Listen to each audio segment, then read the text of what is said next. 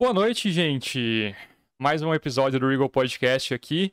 Agora com um convidado muito especial que manja muito de investimentos e que a gente se conhece há um bom tempo aí, não conversa há bastante tempo também, mas tem bastante coisa em comum aí pra gente conversar, trocar ideia. Acho que a gente pode falar de muita coisa e trazer muito conteúdo aqui para vocês. Gente, apresento aí para quem não conhece, Gustavo Areias. Tudo jóia, Gustavo? Como você tá? E aí, Ciro? Boa noite, meu amigo. Tudo bem? Joia, prazerzão estar aqui contigo hoje. Obrigado por ter aceitado o convite, tá? Sei que final de ano é uma correria imensa, principalmente no seu trabalho. eu acho legal a gente conversar um pouco sobre, sobre isso já de começo, te apresentar, talvez. Uh, hoje, Gustavo, você é assessor de investimentos. É esse que é o seu cargo atual? Exato. Eu trabalho. Primeiro, Ciro, antes de tudo, obrigado pelo convite, tá? Super prazerzaço. Espero que você me pergunte como nós nos conhecemos. E aí o pessoal vai falar que é tão, tão, tão legal, tão especial você ter me convidado e, poxa, vice-versa. Eu acredito que tanto essa, esse bate-papo vai ser tão bom para mim quanto o pessoal que está assistindo e para você também, né? Porque eu vou fazer perguntas para você também, tá bom? Ah, show de bola. Pode perguntar. Aqui, a ideia, na verdade, é a gente ter uma conversa, tá? Não é uma entrevista, não é nada. A gente pode conversar sobre o que a gente quiser. Inclusive, com certeza a gente tem que bater um papo depois sobre aquarismo, tá? Que eu acho que é uma coisa fantástica que a gente tem em comum aí. que legal. Ô Ciro, mas voltando, é, sim, eu sou assessor de investimentos, é, sempre sonhei em trabalhar com isso poxa, você é, sabe, né? Eu vim de Três Lagoas, de uma cidade que a gente se conheceu, eu tenho família lá ainda. E, poxa, a hora que eu acabei a faculdade, eu falei assim, cara, eu quero me desenvolver mais nisso. Aí faz quase 10 anos que eu tô aqui em São Paulo. Eu acabei passando uma faculdade depois que eu saí da, da terminei a graduação em Três Lagoas, né? Aí acabei passando na Mackenzie para pós aqui em São Paulo, acabei vindo. Mas demorou para eu chegar para assessor de investimentos mas estamos aí. Sempre foi um sonho. Nossa, e como? Foi. Isso que eu ia te perguntar, na verdade, é um sonho, igual você comentou, a, a, que começou aí talvez em 10 anos atrás, né? Isso é muito Exato. legal. Pô, Exato. vamos conversar ah, aqui. Pode falar, desculpa, te cortei. Ah, eu já passei por tudo que você imaginar aqui. Eu já passei por uns cinco bancos, e, poxa, comecei trabalhando numa corretora ah, em 2012, fiquei três anos nessa corretora. E só para você ter uma ideia, é, a gente vai chegar nesse ponto ainda, mas no tempo que eu comecei a trabalhar, em 2012, com corretora, meu, não, não tinha todo esse mercado, esse, esse book que tem hoje de investimentos, todo esse, todo esse glamour que se fala de investimentos. Não, naquela época, é uma, uma Selic extremamente inflada, né? acima dos 10%, o investidor não, não precisa, precisava fazer cálculo nenhum para saber que ele recebia mais de 1% de rentabilidade ao mês, né? Então, naquela época eu trabalhei muito com ações, e aí eu passei por umas três corretoras diferentes, aí depois eu entrei em banco, aí finalizei como assessor agora, mas sempre foi um sonho, cara, sempre foi um sonho, mas continue, desculpa. Que isso. Não precisa pedir desculpa, vamos conversando, com certeza. A gente tem um pouquinho de delay, às vezes um pode acabar atrapalhando o outro aí, mas a gente segue o barco e, e vamos lá. E, pô, eu acho legal a gente comentar um pouco do, do seu começo, até como que a gente se conheceu, como você falou, né? Legal. Eu, basicamente, é, fui o seu substituto, né? A gente pode falar assim? Não, não fala isso, não fala isso. Na verdade, é o início de uma grande amizade. É, nós trabalhávamos, aliás, eu trabalhava numa cooperativa de creche lá na nossa cidade, lá em Três Lagoas. E, poxa, aí me deu aquele devaneio de vir para São Paulo. Eu tinha parentes aqui, sempre foi um sonho vir para cá.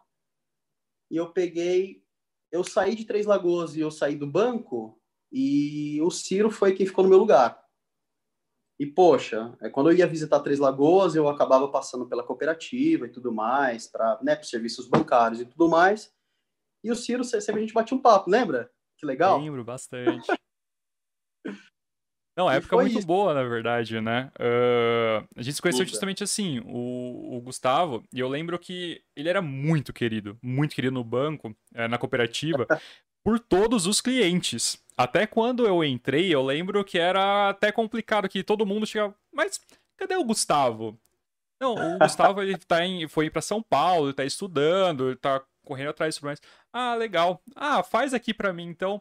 Mas aí o Gustavo, ele volta ou vai ficar por lá mesmo? Como é? Tipo, sempre queriam saber do Gustavo, entendeu? E, e Olha, era muito legal, legal que todo mundo tinha um carinho muito grande. Era tipo, com certeza você cativou muita gente lá e sempre, com certeza, vão lembrar para você pra, de você para sempre, né? E era uma cooperativa pequena que a gente trabalhava. Eu lembro que quando eu fui convidado para fazer o processo seletivo e tudo mais, todo mundo falou: Meu, tem um cara aqui que na verdade ele tá saindo porque ele tá crescendo, tudo isso. E, tipo, foi uma responsa muito grande é, entrar ali e assumir o, o posto do Gu e tudo mais. E nessa época, não sei se é nessa época você me conta, mas você já tava muito à frente com isso, né? Além de pensar e vir estudar para São Paulo e tudo isso, você já tinha um blog, né? É, Cara, que legal. Que legal. Nossa, até me emociona, porque é, é, é, legal quando você casa o sonho com a realidade, né? Isso eu, eu costumo sempre dizer isso. Eu, eu, eu por, um, por um bom tempo, nesse momento que eu tinha acabado de vir para São Paulo, Ciro, exatamente para esse grande desafio, esse grande sonho, né? Eu fazia algumas palestras lá em, lá em Três Lagoas, lá na, lá na FUNLEC, lembra da FUNLEC? Lembro, lembro sim. Colégio e muito aí, bom. Exato. E aí eu sempre é, conversava com ele sobre esse sonho, sobre, poxa, não desistir, correr atrás, parar com essa milindragem de falar assim, eu não consigo, eu não posso, né? E, poxa, eu sou um exemplo disso. Mas, sim, Ciro, eu, eu, eu, eu tive um despertar muito grande. A, a, história foi o seguinte, eu tenho uma tia que ela é, ela é envolvida em administração financeira, né? E, poxa, e em conversas de família, em conversas em grupo, eu individualmente com ela, né, irmã da minha mãe, e isso sempre me despertou o interesse. E aí, no segundo ano de faculdade, ela me deu uma calculadora, me deu o HP12C. Para quê? Eu me desafiei a destrinchar ela, entendeu? E aí, no segundo ano de faculdade, poxa, eu já gostei pra caramba, já comecei a cair em cima disso e, e poxa, já estava fazendo curso de extensão lá na EMS, lembra? Curso final de semana, né? Exato, já comecei a fazer esses cursos de extensão, e, poxa, é isso, cara. E, e aí depois eu vim para cá, né? Mas que coisa, hein? Já faz quase 10 anos, hein, Ciro? Olha só que coisa. Faz quase Como o tempo anos. passa, né? Rápido. E olha que legal, uma coisa que você colocou, HP12C. É, até hoje eu não sei mexer no HP, cara. Eu lembro que eu era a única pessoa. Porque, assim, uh, pra quem não conhece muito minha história também, eu, antes de trabalhar com marketing e tudo isso, trabalhei um pouco na área de consultoria de empreendimentos, que eu era um estágio que eu fazia, e depois eu entrei nessa cooperativa, fiquei, acho que quase dois anos lá. E fazer questão de caixa, alguns investimentos, uh, empréstimos e tudo mais. E eu era a única é. pessoa do, da cooperativa lá que não sabia mexer no HP. E, e até hoje eu não sei. E até vergonhoso às vezes, porque assim, eu sou formado em administração, tá ligado? É, eu tenho, tinha que ter um conhecimento básico na área. E não sei, aí você vai me explicar melhor. Hoje, você usa ainda uma HP ou basicamente já tá. Você não precisa, o sistema faz basicamente tudo e você não precisa usar uma HP? Ciro, fundamental essa pergunta. Fundamental. Uh, Olha o meu caso. O meu caso, se eu pego uma calculadora normal de 1 mais 1, eu não consigo trabalhar com ela. Eu, eu, não, eu não sei, eu não sei, eu não pego, eu não sei, cara. Porque é muito difícil para quem trabalha na parte de finanças, que trabalha com a calculadora, fazer um mais um na calculadora normal. Eu não sei, cara, de verdade. Às vezes eu estou conversando com a minha namorada e precisa fazer alguma coisa, e eu abro a HP12C no meu celular, e se ela me der uma calculadora, eu recuso. Eu, eu, eu já tô tão. Você fica num, num estágio tão fanático pelo negócio, que é, que é um absurdo. Mas, enfim, um pouco dos dois, tá? Um pouco dos dois. É, para quem trabalha na área de finanças, investimentos mais específico, específicos, é, você precisa ter algumas certificações. Isso é bom para você, para você ter uma segurança para falar de investimentos, é bom para o seu cliente, para ele saber com quem ele está conversando, e para você crescer é fundamental, tá? Então, essas certificações, elas, elas permitem você a, a, fazer os cálculos com HP. Então, a resposta seria sim, eu uso ela ainda, poxa, todos os dias ela está do meu lado. Então, eu uso para fazer cálculo sim, mas muitas coisas o sistema ele já traz para a gente. Exemplo, preciso fazer um resgate, preciso fazer uma aplicação, preciso calcular, sei lá, a curva de juros para marcação ao mercado. Então, isso o sistema já dá para a gente, tá? Mas você tem um desafio, então. É, eu vou te ajudar, então, com o negócio da calculadora. E da próxima vez, e, e a gente marca um outro Regal para a gente falar sobre isso, sobre esse, sobre esse processo. Isso vai falar se você curtiu ou não. Ok? show. show, porque é uma coisa fechadíssimo, fechado mesmo. E é uma coisa que, para quem um leigo que pega uma HP, acha que é uma coisa de outro mundo, né? Porque é totalmente diferente. Você tem que apertar Enter para fazer as coisas e tudo mais. Para somar, você não aperta, tipo, botão de soma. Então acaba sendo meio doido. Eu aprendi a mexer na calculadora. Uma outra calculadora que eu usava na faculdade, que não era HP, mas eu tentava me virar com era, aquela. Era a famosa Cássio. Acho, isso, que tinha uma capinha e tudo mais, sabe? É, ah, era essa. Exato. Mas usei bastante, mas esse lance de aprender, eu quero, eu acho muito legal é, saber usar um HP. Igual você falou, tem um aplicativo no celular hoje que você consegue usar, né? E é bom que juros compostos e tudo isso a gente precisa calcular, querendo ou não. Basicamente, sempre a gente precisa utilizar alguma coisa com isso. Às vezes a gente tem uma fórmula, mas se a gente quer alguma coisa rápida, uma calculadora faz todo sentido também. Eu acho legal pra caramba isso é uma mecânica simples, tá? Isso é extremamente simples. É, eu, costumo, eu, eu, costumo ensinar a calculadora 12, 12, é, 12C exatamente pra, da mesma maneira, da mesma mecânica que eu tenho um colega novo que entrou no meu trabalho, sabe? É, poxa, como que eu vou conversar com o cliente? Como que eu vou fazer assessoria? Qual que é o melhor investimento? O que, que, que, que eu abordo? Como que eu converso com ele? Como eu entendo sobre o momento dele? Cara, é uma mecânica. É uma mecânica. E depois que você aprende ela, cara, ela serve para qualquer coisa, entendeu? E isso também inclui a calculadora. Aprendeu a mecânica, o beabá dela, cara, simples assim. Eu acho que qualquer coisa na vida é assim, cara. Existe uma mecânica, e a hora que você pega o fio da meada dessa mecânica, cara, você desenrola o que você precisar, o que você quiser, entendeu? Pô, perfeito, concordo. E isso é, é muito prático com qualquer software também, na verdade. Não sei se eu trabalho Exato. com vários softwares aqui e geralmente quando você pega a primeira vez aquilo, você não sabe o que fazer, né? Depois você aprende tudo mais. Mas uma coisa legal que você falou, é... na época que você começou, a questão de rentabilidade e tudo mais, que você falou que a Selic era em torno de 20%, é isso? Hoje a gente. Não, um pouquinho menos. A gente, ainda, a gente já chegou nos níveis desse, mas uhum. nem eu nem você éramos nascidos. Legal. Mas é, desde que eu mexo no mercado financeiro, a taxa ela chegou a quase 20%, ela bateu sobre os 14%, 16%. Então,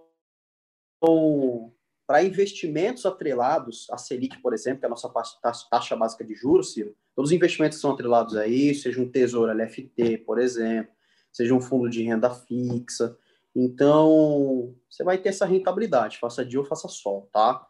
É, tem todas as mecânicas do mercado para sofrer influências de volatilidade? Sim, mas numa escala de risco de 1 a 5, dependendo do fundo de renda fixa, ele pode ser 1, 2, 3, pode ser que ele chegue até a 5, tá? A gente está falando aí de uma curva de juros com marcação a mercado, então tem fundos, por exemplo, são títulos um pouco mais alongados, 2040, 2045, que eles sofrem oscilações, tal como com uma renda variável, entendeu? Mas é, a concepção da taxa de juros exatamente para remunerar esses fundos com renda fixa, entendeu? Então, o cliente ele ficou muito acostumado a ter essa taxa de juros muito alta, Ciro. Então, eu tenho, sei lá, tenho um milhão de reais, estou aplicado numa, numa, num, num, fundo que é de renda fixa, atrelado ao Selic. Eu estou recebendo um, 1% de rentabilidade ao mês. Agora, você pega o cenário hoje atual, que eu tenho uma Selic de 2%. O mercado está ao contrário, está ao inverso. Então, o cliente ele ele, ele, ele vai exigir 1% de rentabilidade ao mês, ele vai ter que correr risco. Porque se você descapitalizar essa taxa de 1,90, por exemplo, de 2% da Selic, aí remunerado pelo CDI, e você quer uma remuneração de 1% ao mês, você não tem. Porque agora a taxa ela chegou a 2% ao ano, entendeu? A conta não fecha. Qualquer coisa que passe disso, Ciro, você vai ter que correr risco, entendeu? Então aí já é um negócio mais emocional não é, é, é aquele negócio de conhecimento, aquele negócio de você fazer a disruptura do cliente, entendeu? É mais ou menos nesse caminho.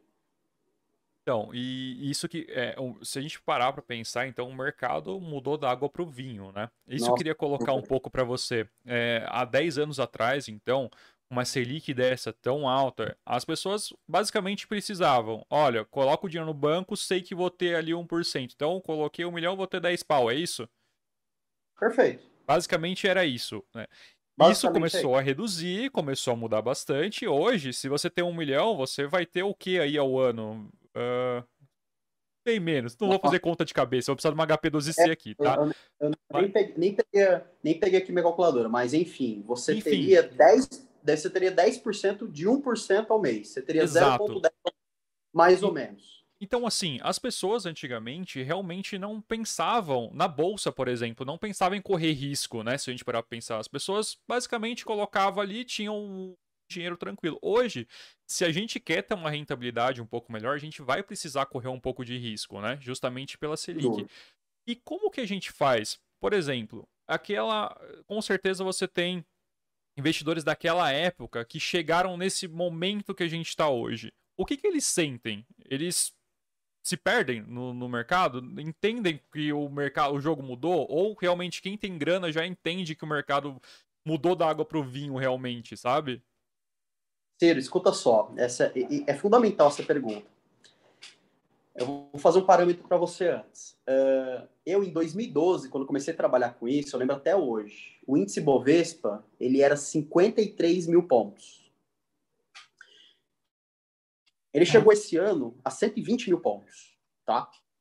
Então, já começa daí. A gente está passando por um momento da economia, uma fase da economia, eu, eu já, vou, já vou comentar sobre esse processo, uh, muito diferente. A gente está vendo momentos da economia hoje é, extremamente interessantes.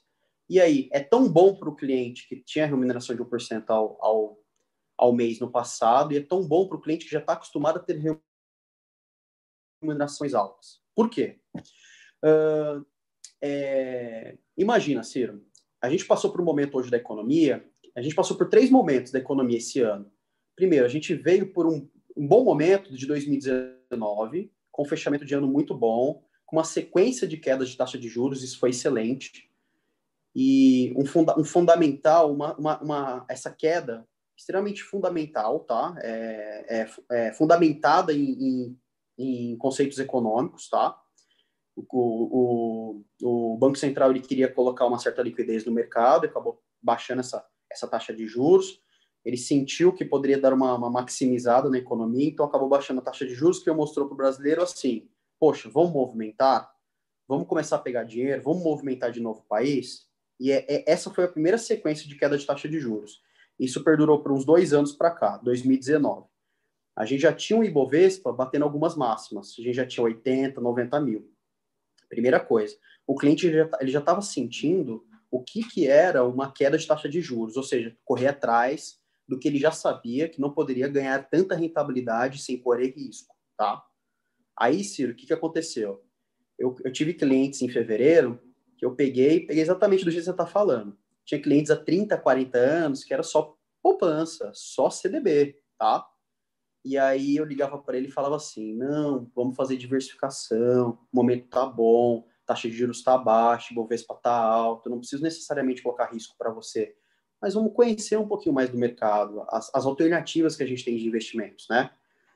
E aí, beleza, fomos, foi lá comigo, fizemos a diversificação total da carteira e tal, janeiro, dezembro, janeiro. Aconteceu março, teve toda essa deglingolagem da queda do Ibovespa. Poxa, eu lembro até hoje, 120 mil pontos, seis circuit breakers, Ibovespa caiu, afundou para 65 mil pontos.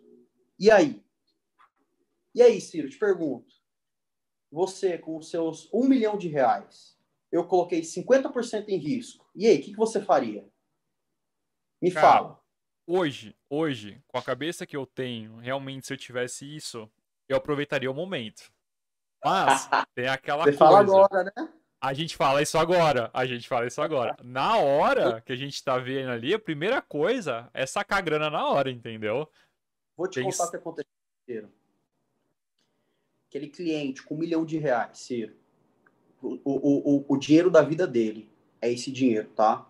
Ele confiou a mim o valor dele para nós fazermos a diversificação de, eh, de carteira. E ele fez essa diversificação, perdeu mais de 30%, 40% do capital em, em semanas. E aí?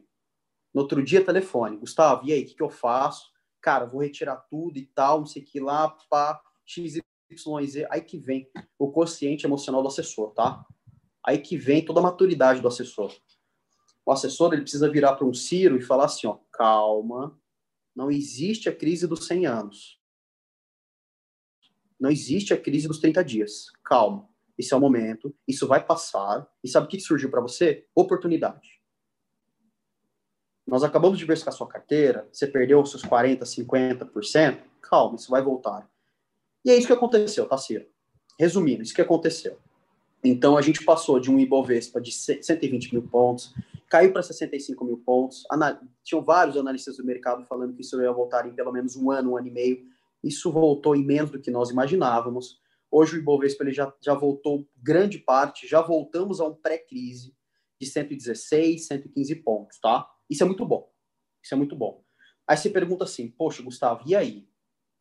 Os clientes recuperaram? Tem clientes que recuperaram, que colocaram o seu risco mais mediano, tem clientes que foram um pouco mais agressivos, só que é isso, isso surge uma nova oportunidade de mercado, Ciro.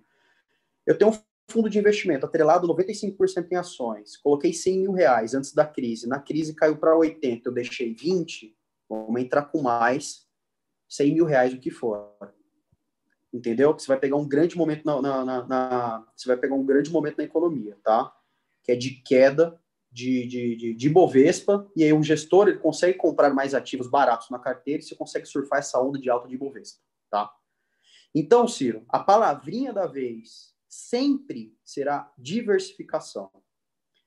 E a partir de um momento do, do cliente que ele estava acostumado anteriormente a ganhar 1% de rentabilidade no passado e agora ele não consegue mais, começa aos poucos. Então, se eu tenho um milhão de reais, e o cliente ele não tem nenhum conhecimento sobre investimentos, poxa, pega 5% da carteira. Diversifique em dois, três fundos, quatro fundos. Sente. Deixa maturar a carteira. Daqui a pouco a gente conversa de novo. Espera uns três, quatro meses. Começa a olhar só uma vez por mês. Deixa o gestor trabalhar. Gostou? Resgatamos das aplicações táticas, que vai ficar ali em liquidez diária. A gente coloca nos fundos, vai aumentando as posições, entendeu? Esse é o esquema. É assim que funciona, Ciro. Esse é o caso do cliente que sempre foi acostumado a ganhar 1% de rentabilidade sem correr risco, que não conhece de investimentos. Agora, obviamente, Ciro, eu tenho, eu tenho clientes, como por exemplo, ligou para mim no outro dia falando assim: Gustavo, vai, me joga aí 10 ações. Para me beneficiar. Vai, me joga. O que, que eu compro? Nesse momento, você sai comprando qualquer coisa. Você sabe que tá, tudo tá barato. Por quê? No momento que caiu o índice Bovespa, Ciro, aconteceram duas coisas no mercado aversão à perda, o cliente que não sabe o que é risco e conheceu nesse momento, e efeito manada. O que é efeito manada? Caiu, eu não quero perder mais, travei, resgatei, e tá, eu vou fazer o que todo mundo tá fazendo, porque vai cair mais. Entendeu?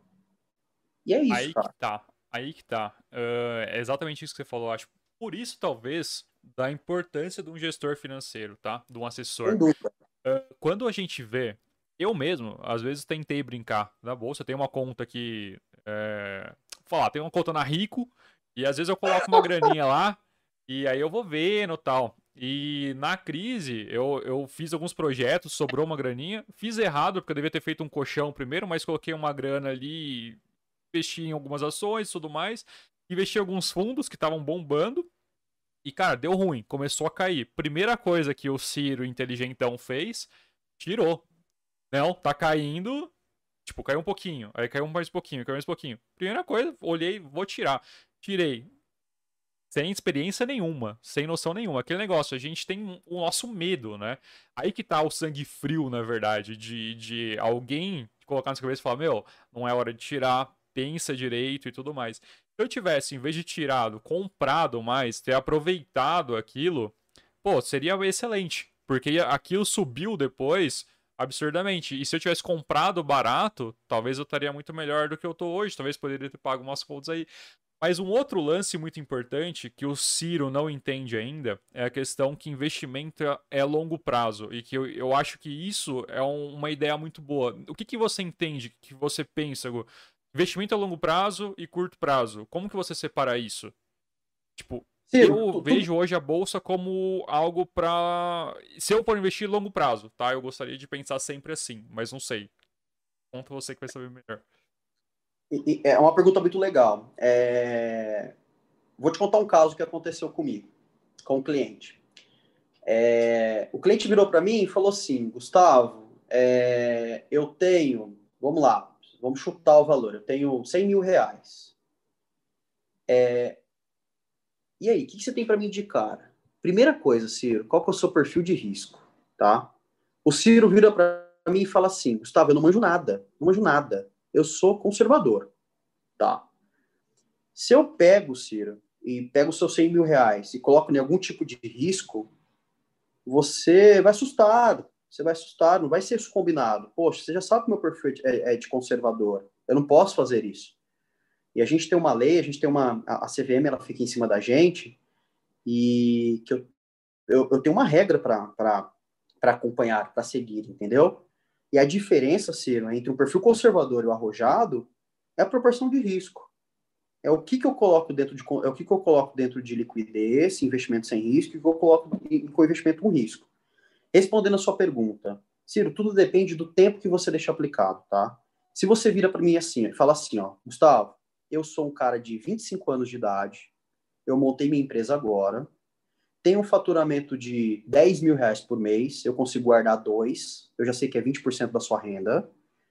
Só que, Gustavo, eu estou começando agora. Eu só tenho 2 mil para guardar, o que eu acho que é um bom valor para guardar.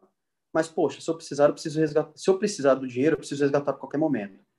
Ciro, você não está preparado para um risco. Você está preparado. Eu preciso te colocar em investimentos com liquidez. Entendeu? Porque a qualquer momento você precisa fazer caixa com esse valor. Você precisa ter suas outras finalidades. Esse é o primeiro ponto, Ciro. O segundo ponto é o seguinte. Gustavo, eu tenho dois mil reais para guardar todos os meses. Só que vamos fazer o seguinte: dos dois mil reais, mil reais eu quero correr algum tipo de risco e mil reais deixa em liquidez para mim que eu não quero correr risco. Se eu precisar do dinheiro, eu resgato. Então já é completamente diferente. Eu já sei que você quer tentar alguma coisa diferente. Eu já sei que você está entendendo de mercado. Eu já sei que você quer correr de risco exatamente para tentar alguma coisa de, é, é, de, diferente no mercado, entendeu? Esse é a grande questão. E esse ponto de equilíbrio, Ciro, não sou eu que falo isso para você, é você que fala para mim. É por isso que a, a, a, tentativa, Ciro, é de fazer literalmente tentativas de você, de eu tentar blindar os seus objetivos com os melhores investimentos que eu tenho. Entendeu? Se não, Ciro, exemplo, dos mil reais que você, que você proporcionou para eu colocar em risco. Aí no outro mês você vira assim para mim, Gustavo, mudei de ideia. Aí eu te coloquei num fundo que tem risco e você está perdendo já o principal. Poxa, você está entendendo? Então, investimento de risco, Ciro, é assim, ó. Você pode colocar mil reais dentro dele. No mês que vem, pode ser que tenha 500. Aí você pergunta assim para mim, e aí? Calma, isso vai voltar. Isso vai voltar. Só que por que, que a gente deixa de longo prazo? A gente já conversa com o cliente para deixar isso a longo prazo.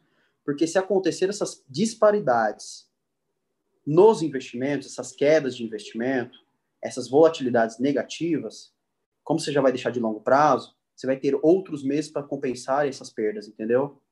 Ou seja, eu caí no mês, eu coloquei mil reais, tenho 500 hoje, não tem problema. Pode ser que eu leve três meses para recuperar, mas eu vou recuperar, entendeu?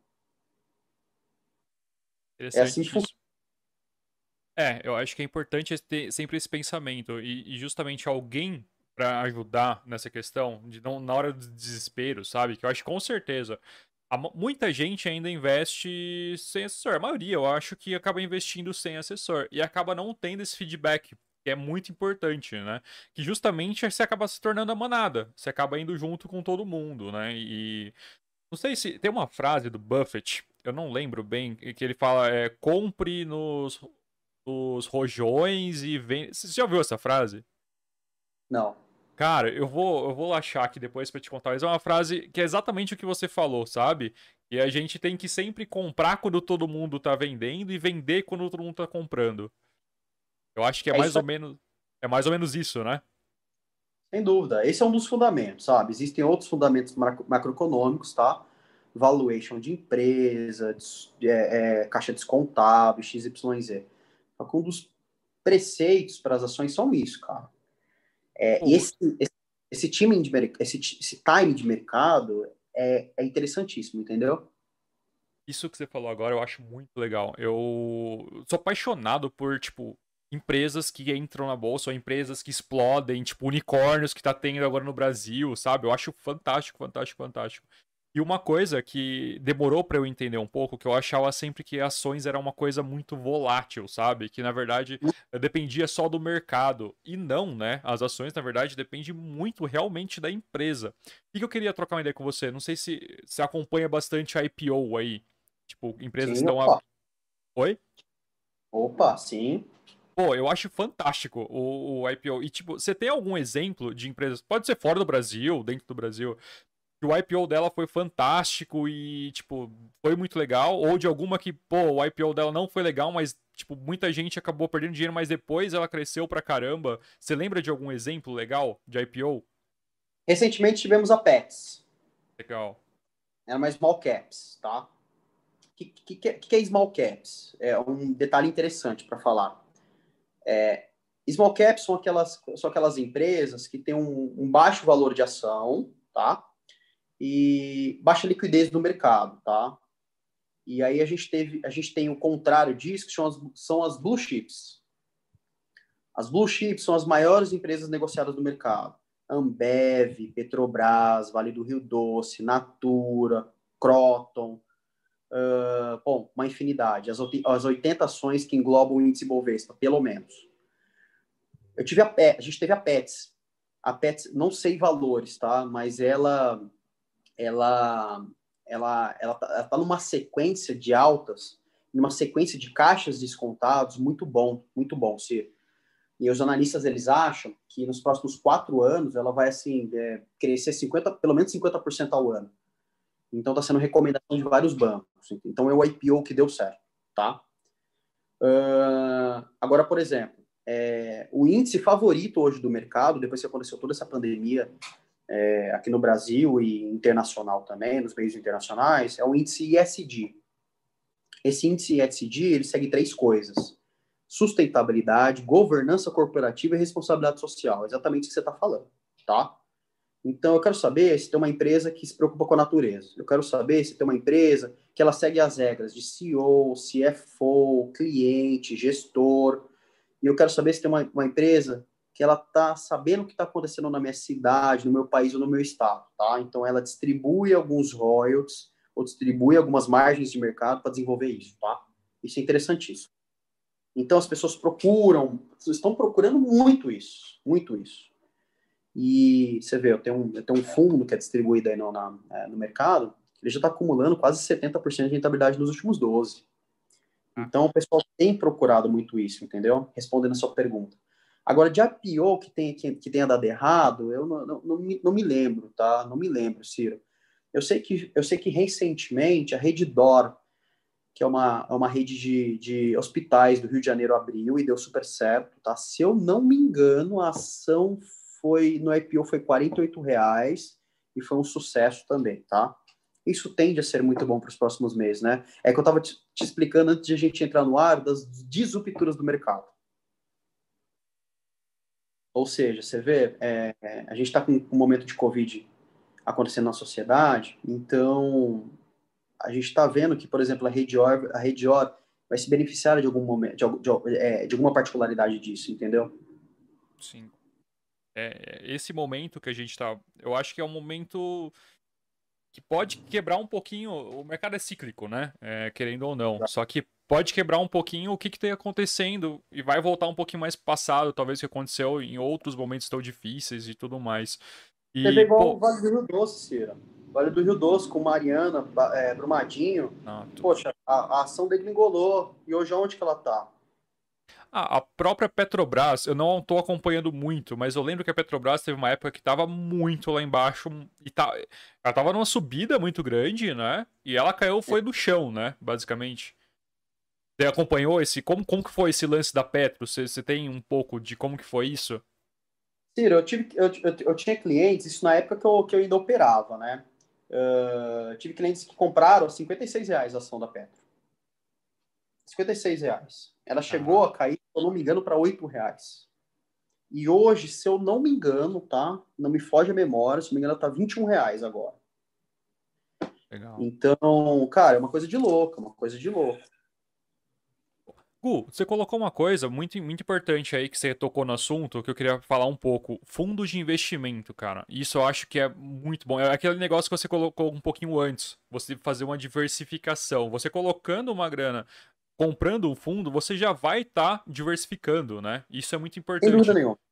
Como, como que você vê o mercado de, de fundos de investimentos e tudo mais? E explica um pouco é, para a galera como que funciona, como as pessoas podem, talvez não entendem muito bem, mas um fundo você pode estar comprando várias ações que podem ali, algumas cair, algumas subir, mas sempre uh, numa tendência de que você consiga diversificar a sua carteira e ter uma rentabilidade mais interessante, né? Legal.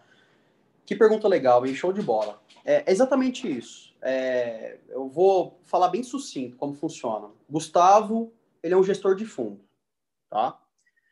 Aí o Gustavo tem uma ideia, o fundo dele, ele vai comprar só ações, tá? Então, o Gustavo, ou ele abre uma gestora própria, ou ele vai até um banco por intermediação para fazer a captação de recursos, tá? O Gustavo, ele tem mil clientes na carteira dele. Aliás, ele tem mil, é, tem mil clientes que querem fazer captação para esse fundo e deu ao todo, sei lá, um bi. O Gustavo, a, a, credencial dele, o que o fundo compra é só ações. Então, obviamente, dentro da carteira terá só ações, tá? Só que a expertise é minha. Eu preciso te entregar rentabilidade. Entendeu? Esse é o conceito de condomínio. Você faz parte com o seu capital dentro do fundo de investimento, você segue o mecanismo de, de estrutura de mercado, se o fundo compra laranja, ele vai só comprar laranja. Se ele compra só maçã, ele vai comprar só maçã. Se ele compra só carne bovina, ele vai comprar só carne bovina, tá? Então é assim que funciona. Então eu tenho fundos na grade hoje que são de renda variável, eu tenho de fundos multimercado, eu tenho de fundos de renda fixa. O que que muda? Concepção de risco que ele compra, tá? Se eu tenho um fundo que ele só compra ações, o risco de 1 a 5 ele vai ser 5. Se eu tenho um fundo multimercado, ele tem vários ativos de risco, e esses são um dos queridinhos da vez, tá? Por quê? eu tenho um fundo que ele pode ter 80% em renda variável e, 20, e 80% em renda fixa. Poxa, você tem o melhor dos dois mundos. Então, dentro da concepção da carteira do gestor, dentro da classe de, de, de, de, renda fixa, ele coloca uma infinidade de coisas. Ele pode colocar títulos públicos, ele pode colocar títulos privados, ele pode colocar debêntures, ele pode colocar CDB de outros, de outros bancos, entendeu? Então, ele pode colocar uma infinidade de coisas. Ele pode colocar renda variável, ele pode tra trabalhar com taxas, com câmbio, ele pode comprar, é, trabalhar com derivativos, que é uma outra particularidade, particularidade do mercado. Então, tem várias estratégias do mercado. Gustavo, qual que se beneficia mais do mercado? Ciro, não sei. Existem todas as particularidades que, que estão no mercado atual. Exemplo, se eu tenho uma taxa de juros que ela está 2%, poxa, eu sei que todos os investimentos de risco vão estar muito bom para isso. Por quê? Porque aquele momento de você ter uma, uma, taxa de juros muito alta, que você não correr risco, não fazia sentido você correr risco. Entendeu? Porque você já tinha mais de 1% de rentabilidade ao mês no mercado e não precisava correr risco. Agora, com uma taxa de 2%, você precisa correr atrás. Então, assim que funciona, Ciro. Então, quando o cliente ele vira para mim e fala assim, Gustavo, eu tenho um milhão, o que a gente vai aplicar? Se ele quiser que eu direciono para ele em algum mercado, Ciro, beleza. Mas se não, diversificação de carteira. Diversificação de carteira. E aí, como que você faz essa diversificação? Vamos ver seu perfil. Deu conservador? Tá bom, 80% em renda fixa e 20% em renda variável. Ah, deu balanceado. Poxa, 50% em renda fixa e 50% em renda variável.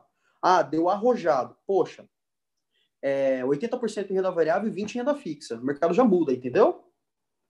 Mas o cliente já, já precisa estar preparado para isso. Mas uma forma é ele conhecer, Ciro. Quando você comentou comigo que, poxa, eu coloquei dinheiro, perdi, eu tentei sobre fundos, fundos de, de, de, de ações, fundos, fundos de investimento, poxa, legal. É assim que começa. Eu, quando eu vim para cá, Ciro, eu tinha, tinha um site, né? antes de eu vir para cá, eu joguei muito um Folivest, que é um site que você simula as ações no, no, no mercado, entendeu? Você tem um dinheiro fictício. Cara, eu, eu lembro que você começa com 256 mil, e eu acho que em menos de um mês eu fiz meio milhão. Eu fiz o dobro. Então, cara, esse foi. É, é, é, eu esqueci até de falar. Esse foi um dos, um dos meus despertar. Eu adorei isso. Aí eu falei assim, cara, é isso que eu quero. Pô, que show. Isso, esse site eu não conhecia. É tipo um. Tem o PokerStars.net, não sei se você já viu. Também você pode jogar poker, só que você tem o, o fictício ali, para você aprender, basicamente. E esse lance, você poder aprender dessa forma, eu acho que é muito bom. Não sei se, com certeza, você acompanha o Thiago Negro, né? O Primo Rico. E ele falou que ele começou com dinheiro que os pais dele tinham, tipo, dado para ele, basicamente, né? E ele acabou investindo sem conhecimento e acabou perdendo tudo. Depois que ele foi ter noção e aprender como funciona e tudo mais. Só que tem uma certa diferenciação, acho, do mercado real e quando você investe ficticiamente, digamos assim. Talvez você seja mais arrojado quando você não tá com, com o dinheiro lá, ou não. Na época você já tinha uma noção de como fazer ali, como que foi? Sim, essa época, desculpa, essa época foi a época da faculdade. Foi, lá em 2012. Legal. Isso que você acabou de falar, Ciro, é fundamental. Isso se chama emocional, entendeu? Porque depois, depois de um tempo, não, não é só você investir em risco, não é só você investir em renda fixa, não, existe seu emocional. Então, Ciro, só para complementar, olha que legal, isso que você falou é, uma, é sensacional. É, o cliente que eu diversifiquei a carteira dele em fevereiro, março e abril, que caíram todas as posições, depois que já voltou, agora no momento atual, em dezembro, a primeira coisa que eu pergunto para ele é assim: como que foi? Quando, caiu tudo, quando caíram todos os seus investimentos, você conseguiu dormir bem à noite? Você pensava nisso? Como que era? Explica para mim melhor. Poxa, Gustavo, eu tive, tive dias que não aguentava mais, é, não, não quero, é, cara, é, é isso e, e ponto XYZ. A hora que o cliente determina isso para mim, poxa, não, o investimento não serve para ele.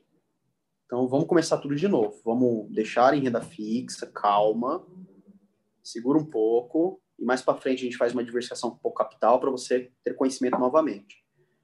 Ou só o cliente que, puta, Gustavo, não, para mim eu vi uma vez mais tranquilo, eu entendi que o mercado todo estava acontecendo isso e bola para frente. Esse é um cliente que ele já começou a entender da mecânica do mercado, Ciro. Eu, eu costumo dizer que o cliente de fevereiro, eh, de fevereiro, fevereiro, janeiro, dezembro, novembro, que falava para mim que conhecia risco, conhecia nada, cara. Começou a conhecer agora nesse ano. Então, para finalizar, a gente passou por dois momentos de mercado agora, nesse ano. Nós passamos por um momento muito bom em janeiro, fevereiro. Passamos por um momento muito ruim em março, abril, maio. E agora a gente está tá passando por um momento de caminhada de retorno de, retorno de investimentos. Ou seja, esse é um momento para você refletir, cara, olhar para trás e falar assim, poxa, o que, que eu aprendi? Esse é aquele livro que eu falei para você, o Antifrágil. É exatamente Pô, isso. é legal. Você está com ele aí do lado, né? A gente está comentando sobre, é. sobre literatura um pouco antes. E estava comentando. É um livro gigante, na verdade, né? E conta um pouquinho é. dele pra gente. Eu acho que é, é, bem legal. A história que você colocou dele, a, a, a moral que ele passa, digamos assim, é muito importante, eu acho. Primeiro, é, o, o autor é o, Nassim, é nada mais, nada menos que o Nassim Nicolas Taleb. Quem estiver escutando, quem, quem, nos, quem, quem tiver nos escutando, abre um Google aí agora e coloca Nassim Nicolas Taleb. Só para vocês verem a, a, o, tão grande é esse cara. Bom, ele, é criado, ele foi criado um tubo de ensaio do mercado financeiro é, norte-americano, da Dow Street, e o cara tem uma visão espetacular. Tá falando pro Ciro. Esse, esse, livro é tão fantástico, mas tão fantástico. Da primeira vez que eu tentei ler ele, eu parei que eu falei assim, cara, eu preciso fazer leitura complementar, porque o livro é pesado, é muito bom.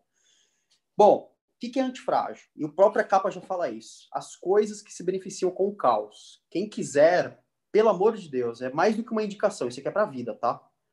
Então, o que, que ele fala? Ele fala assim, ó, poxa, beleza, tá acontecendo isso no mercado? Tá bom, não tem problema, eu quero saber o contrário dele, quero saber o que, que eu posso me beneficiar.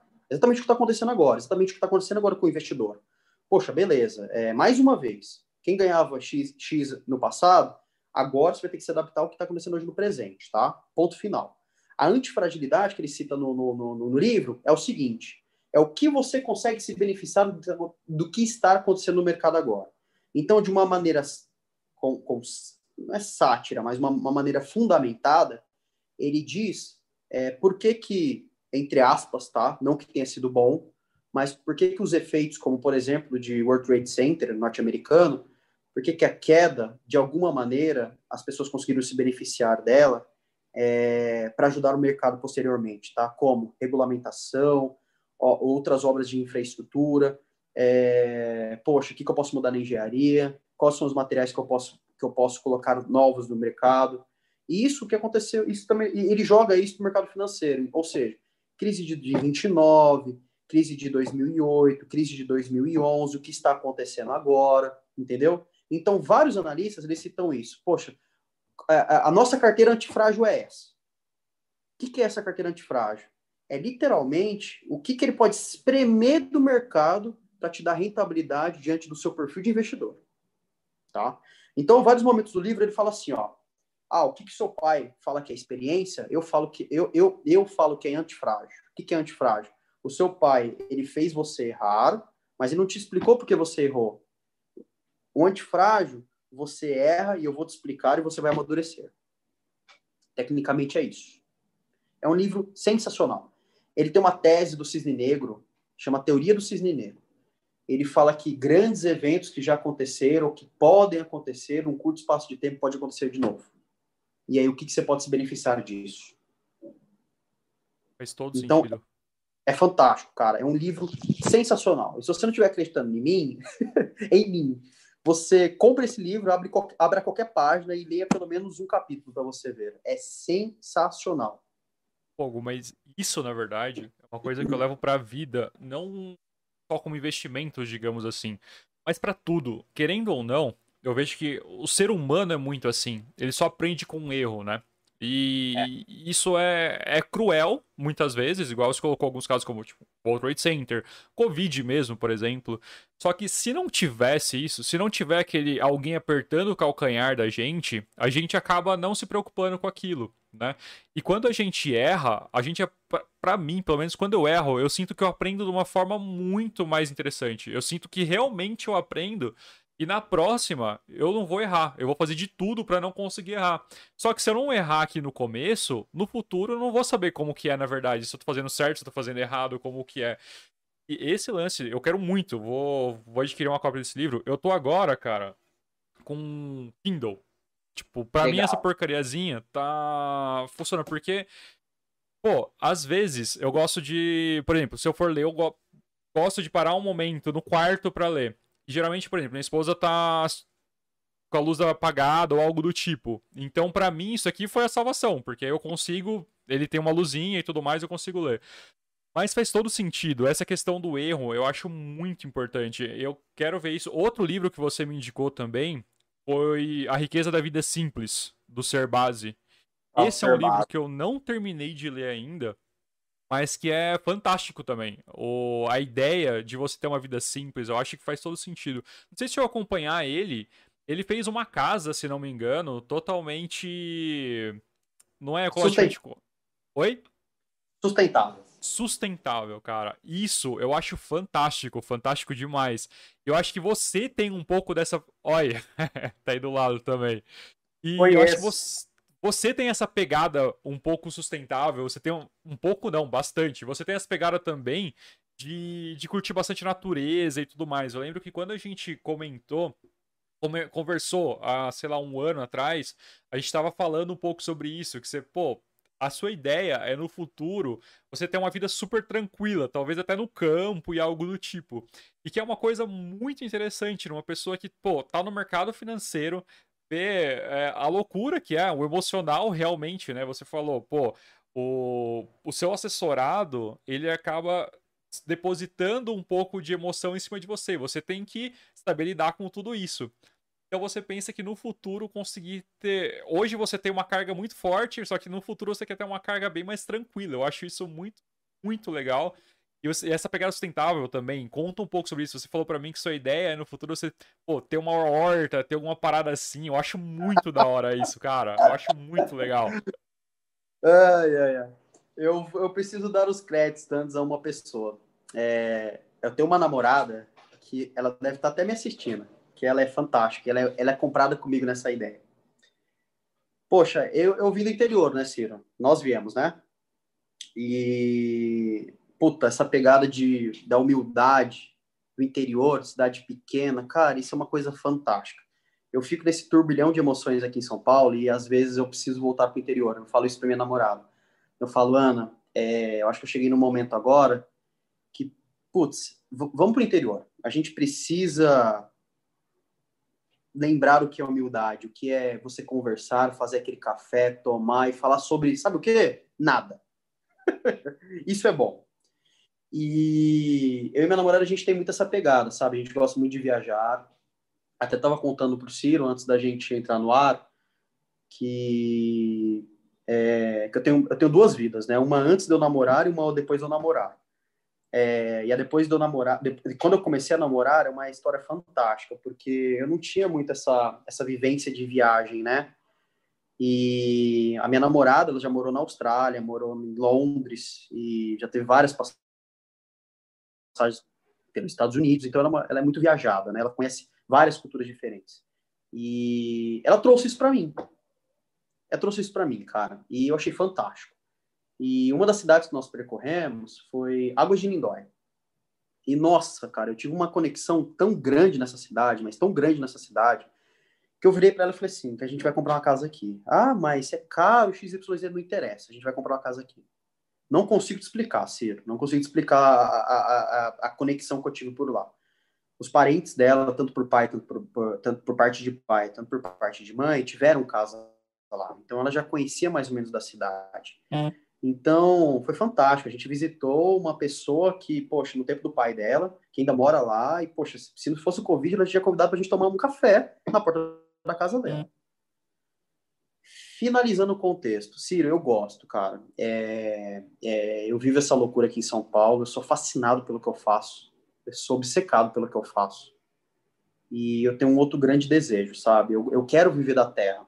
E esse viver da terra, cara, não é simplesmente, poxa, vou plantar para colher. Não, cara, viver da terra, conexão, sabe? Você abrir a porta e cheirar a grama, cara. Falar assim, putz, olha isso. Eu tenho certeza que pelo menos 80% da população brasileira não tem acesso a isso. E é, e é a pegada de preservação, Ciro, sabe? Então não é simplesmente você viver da terra, é você saber saudá-la ela também, sabe? Mas eu gostaria sim, gostaria de ter uma casa no interior, eu gostaria de ter uma plantaçãozinha, sei lá, um pomar. E só complementando, o livro do Gustavo Cerbasi é exatamente sobre isso, tá? Ele, ele faz um, ele faz uma, é, ele tem um conceito de, de assim, é, se você não precisa, não tenha, compartilhe, tá? E ele preza muito pelo minimalismo. É você ter pouco, mas com abundância, tá? E essa, essa casa que ele tem lá em São Roque, é literalmente ele, ele, ele cara, ele, ele, fala tudo nesse livro sobre essa casa. É uma casa que teve uma oportunidade de compra. Ele comprou essa casa, só que, por exemplo, ele já, ele já tem a própria energia, ele já, tem, ele já fabrica, fabrica, né, entre aspas, né? Mas por meio de energia solar, ele já tem a própria energia, então ele paga a cota mínima do, da, da companhia elétrica e ele tem um sistema de dutos na casa dele que ele faz captação por meio da chuva. E aí, como que funciona? É, é, é, essa energia que ele gera é extra, é mais do que ele precisa. Então, a própria companhia elétrica ela faz, ela faz, uma, uma, ela faz, uma, ela faz uma armazenagem dessa, dessa, dessa energia. E ele pode desfrutar dessa energia num, num, próximo, num próprio imóvel que seja da mesma, mesma companhia elétrica, entendeu? E ele comenta no livro que ele fala assim: Poxa, eu fabrico a minha própria energia, só que eu não posso compartilhar dela. Mas não tem problema, né? em algum momento eu posso abater na minha, na minha conta de energia. Então, e fora tudo que ele conseguiu trazer para a família, né? Um conforto familiar, levar os amigos. Poxa, ele tem uma piscina. Ele tem uma piscina que, que praticamente não tem custo para ele, porque água ele já tem, isso tem com produtos químicos. Então, cara, é sensacional. Então, ele, tornou a casa dele, dele muito sustentável. Então, isso que é legal, sabe? Você faz um ciclo, né, cara? Por exemplo, rede de esgoto. Ele teve um grande problema nessa casa com rede de esgoto. Que, que ele fez? Ele criou um projeto, foi para fora, pegou de fora, ele fez um projeto, ele até faz uma, ele faz até uma, é, ele até cita o nome do engenheiro no livro, que ele super agradece, a paciência que eles tiveram e tudo mais. Mas eu acho que é assim, né, Ciro? É assim, cara. É, é assim. É assim que funcionam as coisas. Pô, Gustavo, eu curto, eu sou muito disso também. Eu pretendo também no futuro ter um sítio, alguma coisa assim. Eu tô lutando para conseguir isso, tá? O lance que você falou que a gente tem, além disso, de similaridade, é a questão da. A sua namorada viajou bastante, a minha esposa viajou muito também e ela trouxe muito isso para mim. Eu acho isso muito legal. Quando eu conheci ela, ela já tinha viajado para Nova York, para Portugal, para o Chile, para Argentina, para vários lugares.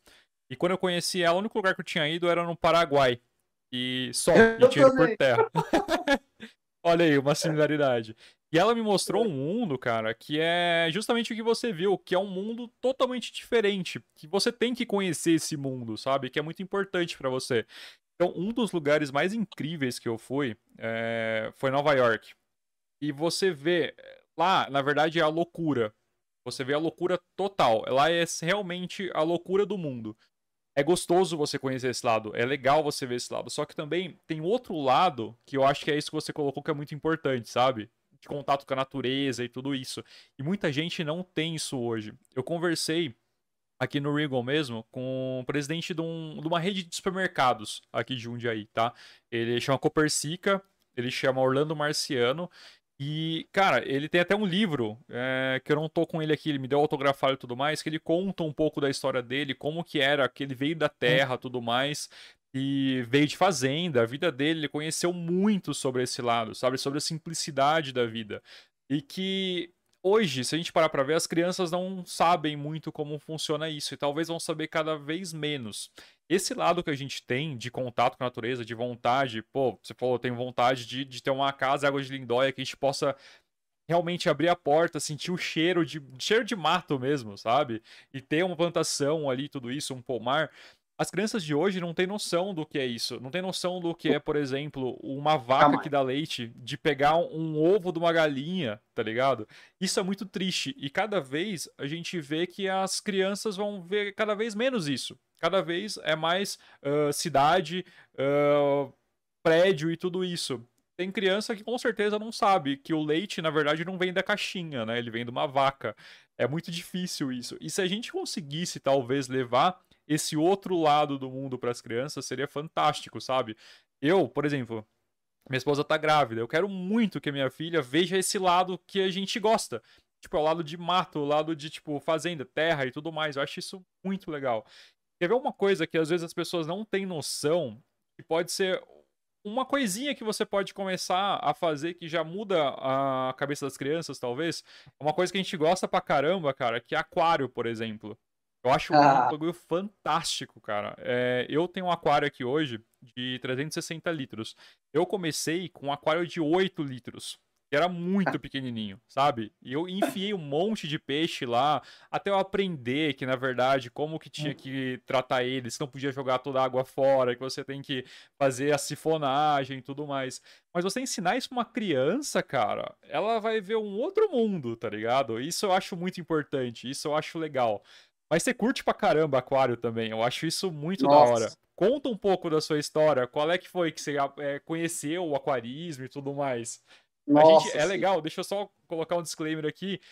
E a gente voltou a conversar esses tempos aqui pro Rigo.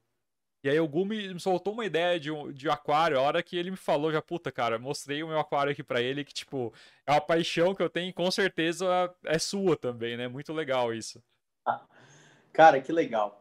É, puxa, que legal. É, eu desde pequeno, é, eu desde pequeno sempre tive, a minha, a minha, mãe sempre me deu peixe, né?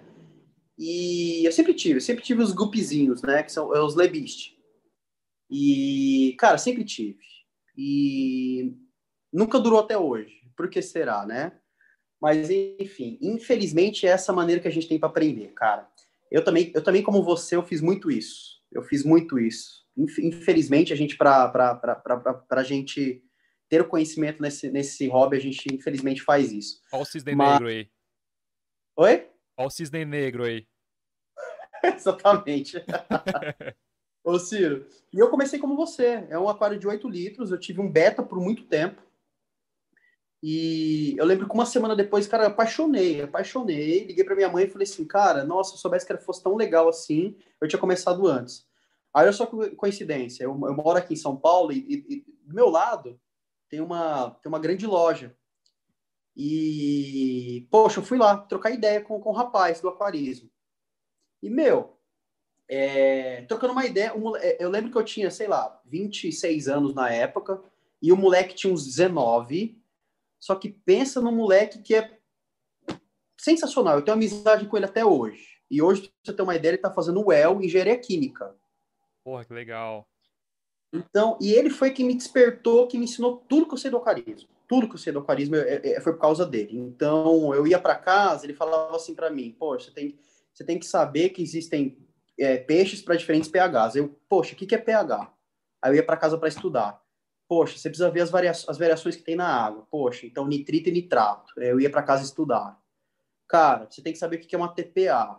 Aí eu ia para casa para estudar o que é TPA. Então eu vi muito vídeo, eu vi muito. É, cara, eu vi desde construção de SAMP até. Poxa, quem que é o cara? Até, até com água ao teu pescoço. Já viu esse, esse seriado?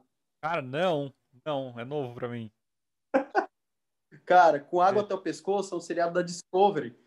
Que eles contam uns caras que, que, que moram. É, que tem uma empresa na, em Nova York e que eles fazem o aquário do jeito que você quiser. Então, se você falar assim para ele, poxa, eu quero um aquário dentro do aquário, ele faz para você.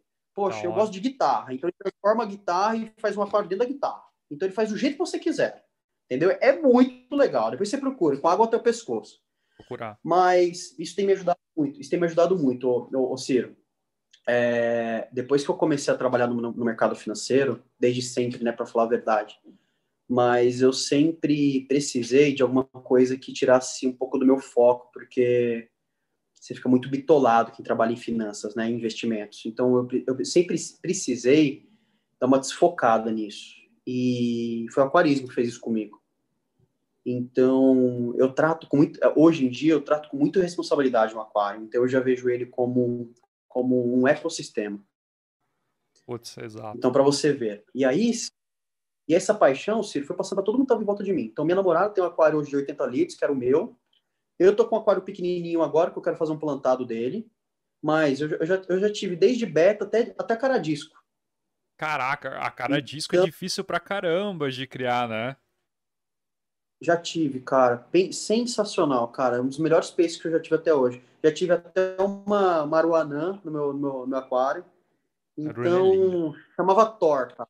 É um peixe que chegou a 40 centímetros.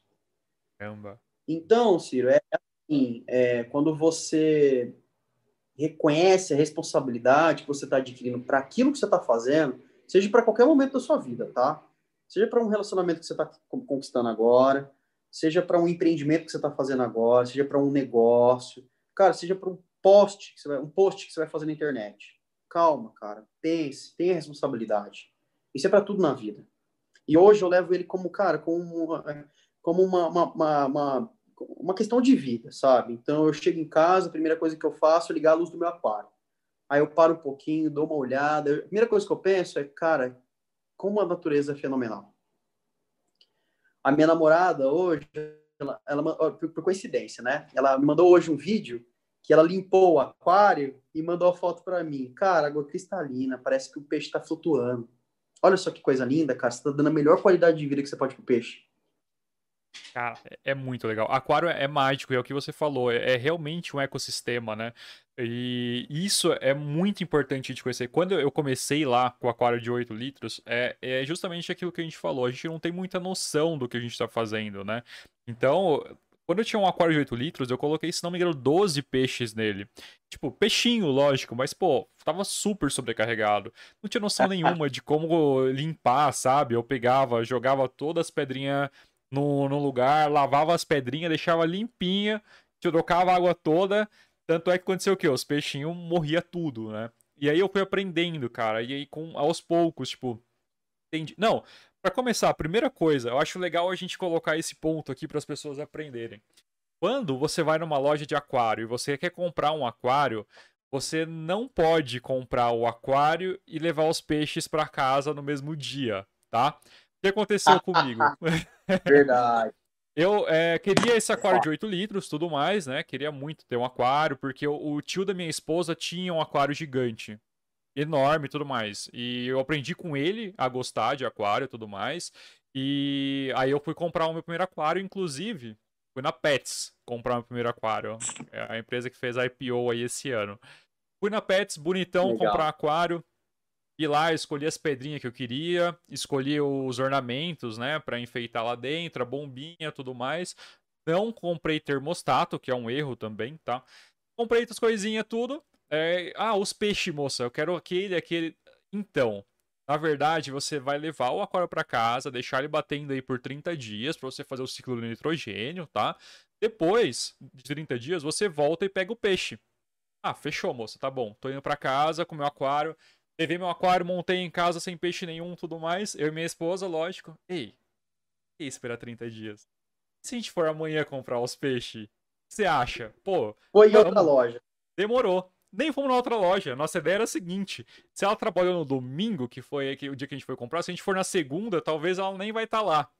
Fechou. Como a Pets era grande, a gente foi outro dia, comprou os peixes e já colocou tudo lá.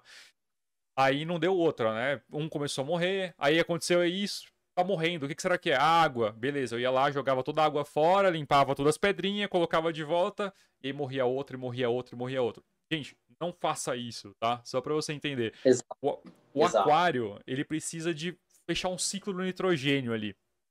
Questão de amônia, nitrato e nitrito, não vou entrar em tudo isso, mas são coisas tóxicas pro peixe e que, na verdade, você deixando ele ciclar esse tempo aí de 30 dias, ou às vezes você pode utilizar um acelerador biológico, pode demorar menos e tudo mais, mas é importante você fazer isso.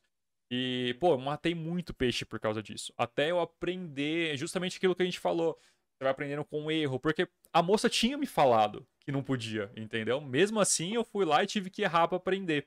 Depois disso, aprendi, comecei a melhorar. Depois comprei um aquário um pouquinho maior. Depois comprei um aquário de 40 litros, eu acho depois de 80. Depois eu quis um marinho, aí eu montei um marinho. O marinho tem uma história muito legal. O aquário marinho é um dos mais difíceis de, de manter, né? Marinho é muito legal. É muito lindo, é lindo. É o aquário que você vai ter o Nemo e a Dory, entendeu? Então é um aquário perfeito. Exato. Só que o que aconteceu?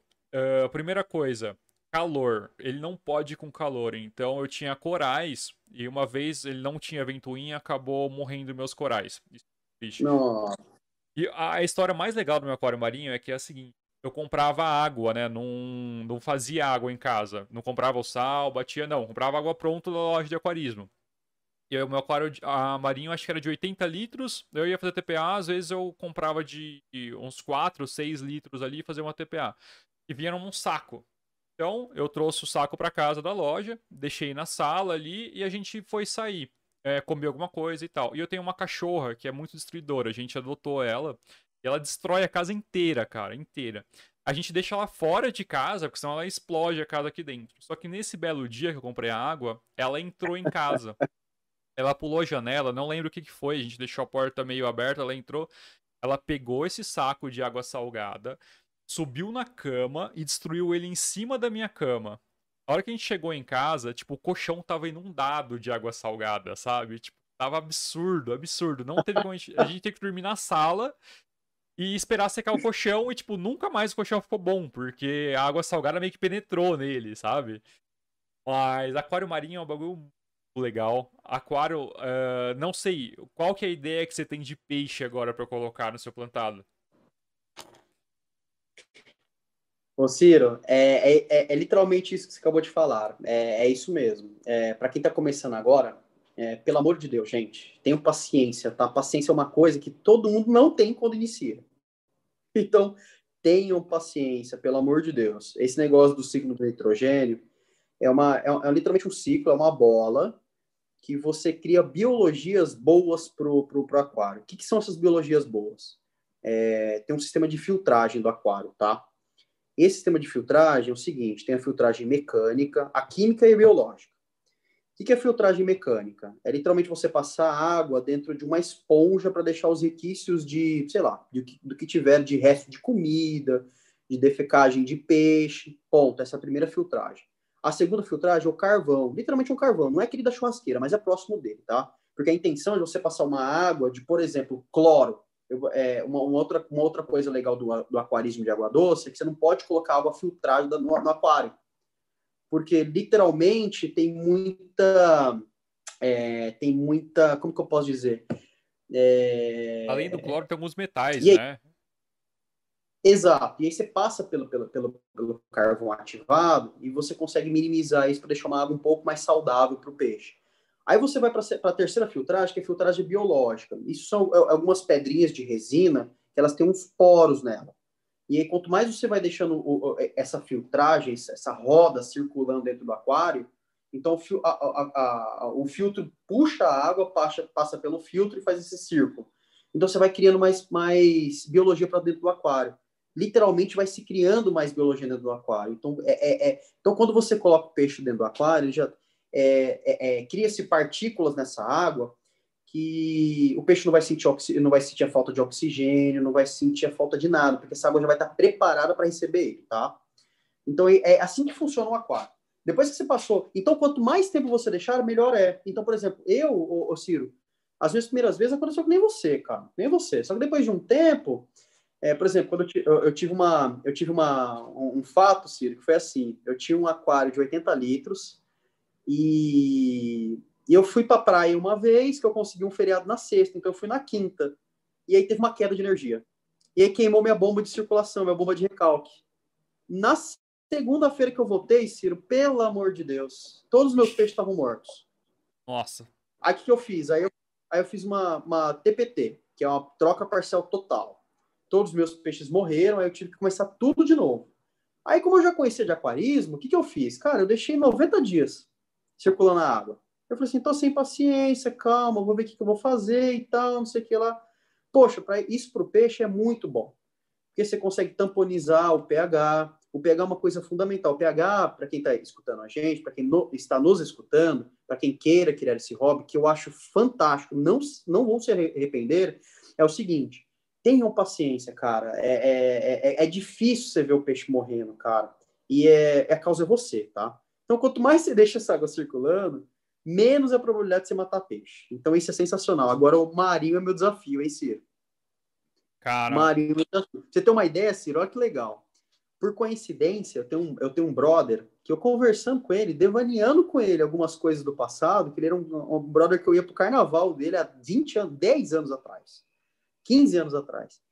E ele, por incrível que pareça, ele falou, ele tá com um aquário de 400 litros e é um marinho, entendeu? Ah, Aí, poxa, eu fui tirando as dicas com ele, fui conversando e tal. Ele me colocou nos grupos que tem uns caras monstros de marinho, assim, desde engenheiro químico até veterinário, até professor de biologia, pra você ter uma ideia. Então, são caras extremamente renomados no mercado de, de, de. Se você quiser, até eu te, eu te incluo lá depois. Legal. Mas, mas Ciro, é, é fantástico, cara. O peixe de água doce é completamente diferente do peixe de água salgada. É, é, é, é uma coisa absurda, cara, o peixe de água, de água salgada. Você vê, por exemplo, a Dory, que é o. Que é o, é o esqueci o nome dele agora. É, cara, ele é um peixe que, se você olhar assim, cara, você fica hipnotizado. É um azul que você não sabe de onde que veio. O Nemo, o Nemo é o peixe mais simples do aquarismo da água salgada. Exato. Mas é um peixe lindo, cara. Tem várias proporções dele, tem vários, vários tipos de, de, de, de, de Nemo, né? Que é o Ocelares. Tem várias cores e tudo mais. Várias. E é isso, cara. E, eu, eu, eu, e desde então, Ciro, eu, eu fico hipnotizado pelo aquarismo. E complementando, é, eu, eu gostaria futuramente, até de eu ter, eu ter uma, eu tenho um desejo futuramente, até escrever sobre isso. Então, eu gostaria, é um, um livro, é, é, eu gostaria de escrever um livro exatamente relacionado a isso. Gostaria de escrever alguma coisa do hobby ao milhão, por exemplo, igual o Thiago Nigro, né? Vou pagar oh. royalties para não. Mas, assim, do hobby a enriquecer, do hobby a, a empreender. Então, eu gostaria de escrever muito sobre isso. Eu tenho essa ideia de, poxa, você tem seu hobby, então crie mecanismos, né, para você viver disso, de uma coisa que você gosta e ganhando dinheiro também. Isso é interessante. E é isso. Essa a concepção que eu tenho. Eu, eu sou fascinado, Ciro. Fascinado. Eu passei esse gosto para minha namorada também. Ela tem um na casa dela. Não, isso é, é um gosto que, na verdade, todo mundo que se acaba se aproximando, acaba encantando, vira uma comunidade muito forte, né? Isso é absurdo. Exato. A comunidade do aquarismo é muito forte. O lance que você falou do aquário de água salgada. Eu tinha. O meu aquário de água salgada era pequeno, igual eu falei, mas era muito gostoso eu tinha muitos corais. Cara, coral Nossa. é uma das coisas mais bonitas que existe, existe no mundo. E o aquário marinho, ele precisa de uma iluminação bem forte Exato. por causa dos corais. E você tem que fazer cálculo e tudo mais, não é simples, tá? Precisa de iluminação branca, iluminação azul, tudo isso. Senão os corais, eles se alimentam de luz também. Então isso é, é fantástico.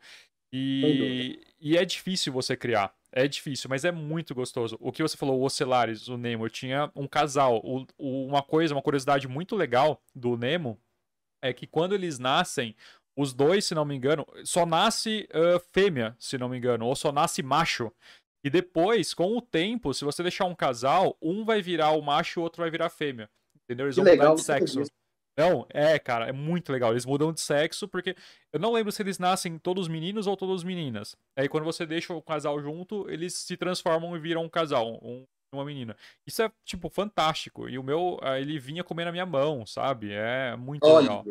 O que aconteceu com o seu de é, justamente acabar a energia e morrer todos, o meu foi, tipo, parecido, mas igual eu falei, eu deixei eu não tava era dezembro na época eu fui viajar minha mãe e minha sogra foram lá cuidar e tudo mais mas ele não tinha ventoinha. E aquilo sobreaqueceu não tinha cooler de não tinha cooler exato não tinha cooler. Tá.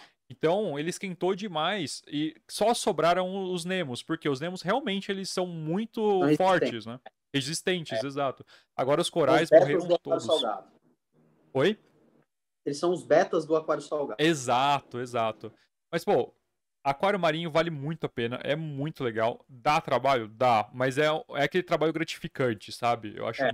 Muito que vale muito a pena. A questão que você colocou, Gustavo, do, do livro e estudar, falar sobre isso, eu acho muito legal. O aquarismo, na verdade, eu tenho 100% de certeza que todo mundo que tem uma loja de aquário, com certeza começou com um hobby sabe? Exato. Não, não tem como o cara ter uma loja de aquários se ele não é robista, porque é uma coisa muito apaixonante que você realmente quer transformar em negócio, né? Eu acho isso muito legal. E tem aquele lance que quando você trabalha com o que você gosta, uh, acaba não se tornando um trabalho, né? Acaba se tornando um prazer. Eu acho isso muito legal. E eu boto muita fé nesse livro, não sei se já começou, mas eu acho que vale muito a pena. Eu vou querer um deles. Se você precisar de alguma coisa, de capa, alguma coisa, já estou à disposição aqui na agência para fazer a branding aí do livro. Acho que vai ser legal pra caramba. Quero muito.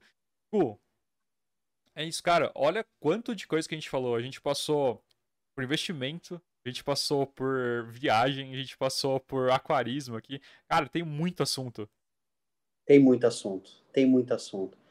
E, cara, é muito gostoso, né? É... Assim, o que eu levo dessa vida, né? O que ela leva de mim, na verdade. É, puta, cara, só agradecimento, sabe, Ciro? Só agradecimentos. Terem pessoas como você que me ajudam, isso é uma forma de ajudar o trabalho, tanto eu ajudar seu trabalho como você ajudar meu trabalho, compartilhar o que a gente já passou. Essa pequena fração da nossa vida que chama-se sucesso, ela tem que ser compartilhada, sabe? Isso que é o mais interessante da vida. E, poxa, é agradeço muito, Ciro, agradeço muito, porque e se eu, e se eu escrever esse livro, você vai ser, você, o seu canal vai ser o primeiro canal para a gente fazer divulgação dele. Show, fechado. E eu quero fazer, se você permitir, lógico, faço a capa, o branding, tudo aí para o livro, vai ser um prazer enorme, cara. Que legal, que legal. É isso, Ciro, é isso. Eu, poxa, sem dúvida, é isso. cara, uma coisa que você comentou comigo antes, que eu acho que é muito importante, uh, eu tava falando um pouco, às vezes, da, da minha vida, né? Que às vezes eu não sei. Uh, sabe aquele negócio que você não sente que você é o que você é? Porque às vezes eu sinto que, tipo, eu tenho uma vida bacana, eu tenho um negócio bacana que eu gosto muito, sabe? A minha agência é uma coisa que eu gosto pra caramba. E às vezes eu não sinto que eu sou meio que digno disso, sabe? Às vezes eu, eu sinto que eu não fiz por onde tá recebendo tudo que eu recebo.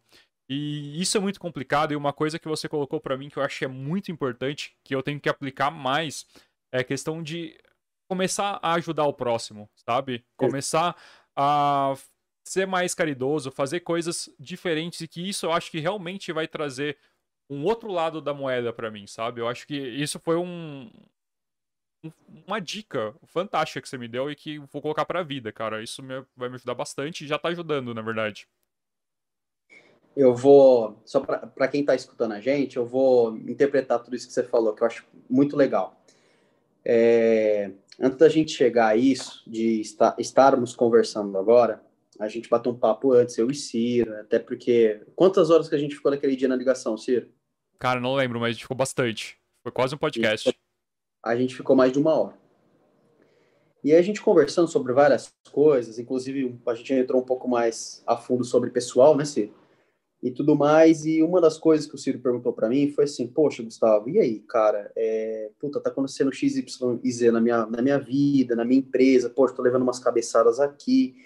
E tá sendo, tá sendo tudo tão legal para mim agora, mas eu acho que eu não sou digno disso. Poxa, o que, que você acha disso? Falei, Ciro, você tá começando, você tá precisando a doar um pouco disso para pessoas que precisam. Mas, Gustavo, é dinheiro? Não, cara, não. Não. É... Poxa, dê mais muito obrigado, fale mais muito obrigado, é, agradeça mais sobre a sua vida, tenha mais fé, tenha mais compaixão. Poxa, comece a ajudar mais a sua a sua, a sua esposa, a sua família, cara, ligue mais para o seu pai, mais a sua mãe, porque a caridade não é, não é simplesmente você, poxa, tirar do que você, você tem que dar para o outro. Também, sim, beleza, ok, mas, poxa, seja um pouco mais responsável, seja um pouco mais, poxa, doe um pouco mais do que você sabe. Isso é interessante. Poxa, eu, tô, eu, eu, eu falo disso no trabalho, sabe, sim. É, a minha assessoria de investimentos, eu gosto de pegar um cliente que ele não entende nada de investimento, Ciro. Eu, eu adoro cliente desse jeito. Porque eu, eu quero tratar ele do, do, jeito que realmente tem que ser tratado. É exatamente para falar exatamente a língua dele, não a minha língua. Poxa, já, tá, já, tá, já tem muita gente falando sobre o que eu sei. Mas, poxa, poxa, eu quero falar com gente que não sabe e eu quero entrar no mundo dessa pessoa. Isso é um tipo de caridade. Eu estou doando exatamente o que eu sei. Eu estou doando quatro anos, dez anos do que eu aprendi, poxa, em uma hora ali que eu posso conversar com ela. E isso é, é, é muito do, dos livros que a gente que eu, que eu, indiquei, é muitos dos livros que eu ainda tenho para indicar, tem outros para outros para falar. Não me esqueça disso, tá, Ciro? Mas essa é uma grande palavrinha que está sendo criada no mercado, chama disruptura. Disruptura. É você pegar o que já se conhece do mercado e, cara, e, re, e transformar ela em outra coisa muito melhor. Exemplo disso é o próprio Uber, Ciro. Se você muito bem, você pode falar disso. Poxa, a gente pegou um, um momento de mercado exatamente sucateado. O que, que a Uber fez? Repaginou. Entendeu? Não quero é, é, é, arrastar com sardinha para ela, não. Mas a gente tem que falar de coisa boa, Ciro. Eu acho que, eu acho que sim. Eu acho que sim. Tanto o Uber, na verdade, quanto o iFood, eu acho que tá muito Airbnb, importante. Airbnb. E eu acho que tá vindo o futuro aí, não sei se tá acompanhando, de farmácias. Ah. Cara, tá vindo um iFood misturado com Uber de farmácias, cara. É o, é o próximo. É o próximo business aí que estão entrando forte. Lógico que tem um rap já que faz isso também. Mas. Cara, pô, eles revolucionaram o mercado, não tem como. No, no Bank também, pode falar. Desculpa te interromper, mas já te interrompendo. É, eu, eu, tenho um caso é, é fantástico para te contar em relação a isso. Se isso vier a mercado, eu vou adorar. A gente tinha, a gente tinha de uma viagem, minha namorada, para Águas de Lindóia, e ela acabou ah, passando mal numa noite que a gente estava na pousada, e a gente precisou ir até a cidade para comprar, para comprar remédio. Ciro, cidade de 15 mil habitantes. Sim. Fala para mim se tinha uma farmácia aberta. Não. Nenhuma, cara, nenhuma. Eu dei duas alternativas para ela. falei, se eu sou seguradora, a gente volta para São Paulo. Cara, bem, felizmente ela conseguiu segurar a dor, sabe? Mas isso é fantástico. Você entende, Ciro, que é um nicho de mercado, cara, desconhecido, poxa, que é para repaginar? Isso é fantástico. Sim, principalmente cidades pequenas também, né? Eu acho que é, é, absurdo. E é justamente isso, é, é, é, bizarro o mundo que a gente está, porque as maiores empresas, se a gente olhar, maior empresa de locomoção humana do mundo, ela não tem um carro. A maior empresa de entrega de comida, pelo menos do Brasil que a gente conhece, ela não tem um restaurante a maior empresa de aluguéis de, de moradia, de temporada e tudo mais, ela não tem uma casa. Então, cara, olha só, é, é bizarro isso, né? E o, o maior banco, pra gente parar pra ver, a maior fintech que a gente tá tendo hoje, ela não tem uma agência também. Então a gente tá num mundo de disclaimer realmente, né? Que na verdade vai mudar muita coisa e já tá mudando. Isso é muito legal. Então é realmente esse negócio que você falou, tem muito essa questão que você colocou da farmácia, mostra que tem muito mercado ainda para ser aberto, né? De muita coisa. E não é aquele negócio de inventar a roda, é só resolver problemas que já existem. Exato. E, e olha, olha, olha, que interessante. É, por exemplo, eu que trabalho em banco, né? É, poxa, a gente, a gente era um mercado que estava extremamente acomodado. Se não fossem os bancos digitais, cara, eu agradeço muito a eles. Então, quando, quando o cliente ele fala, pergunta para mim qual é a diferença de um banco comercial para você ir para uma, uma corretora, para um banco digital, poxa, tem uma infinidade de diferenças.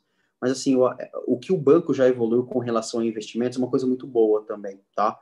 Então, existe mercado, existe, existe mercado para todos mas existe mercado para todos e eu tenho que reconhecer o que, o que, o concorrente ele fez para eu crescer também. Eu quero crescer junto com ele. Claro. Eu acho que, eu acho que é assim, cara. É assim, é assim que são as coisas. Uma coisa que você falou é justamente, eu acho que tem mercado para todo mundo.